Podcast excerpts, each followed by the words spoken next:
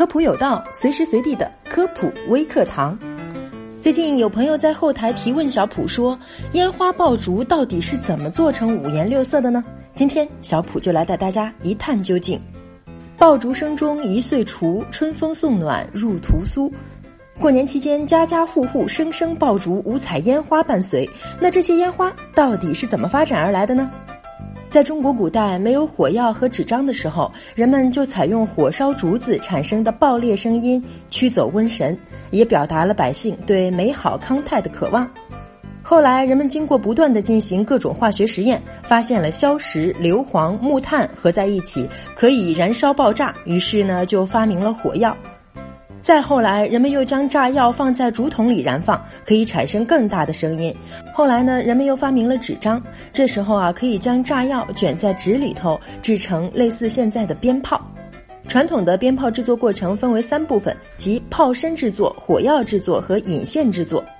炮身的制作是采用按一定规格裁好的制筒用的爆竹纸，火药的制作呢分别有硝石法、红磷法、铝热法等方法。其中硝石法的配方为硝酸钾、硫磺、碳粉为主，正如古代人曾有采用一硝二硫三木炭来制造火药，以此为基础，外加蔗糖增加响度，再增加金属或者是金属盐产生焰色反应。引线的制作呢，分别为制作纸张、造纸，将硝石卷在纸卷中形成引线；而我们经常见到的礼花和烟花，则是由发光剂和发色剂组成。其中，发光剂是由那些化学性活泼的金属，如铝、镁、钛、锆等粉末组成。这些金属粉末被发射升空后，在空中与氧化合，剧烈燃烧，温度可高达三千余度，因而放出耀眼的强光。而发色剂就是产生五彩缤纷彩色光芒的原因。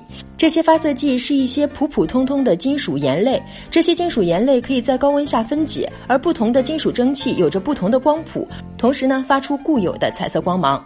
例如钠蒸汽产生黄色光谱，因此可以用草酸钠、氟化钠、冰晶石或硅氟酸钠等作为黄色发光剂；而丝蒸汽产生红色光谱，可以用硝酸丝、碳酸丝、草酸丝作为红色发光剂。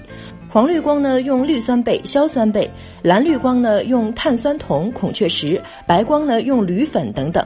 有了这些基本色，自然不难配出各种色彩，从而给节日的夜空绽放出绚丽的光彩。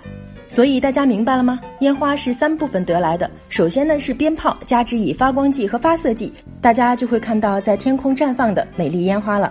好了，以上就是本期科普有道的全部内容了，下期我们不见不散。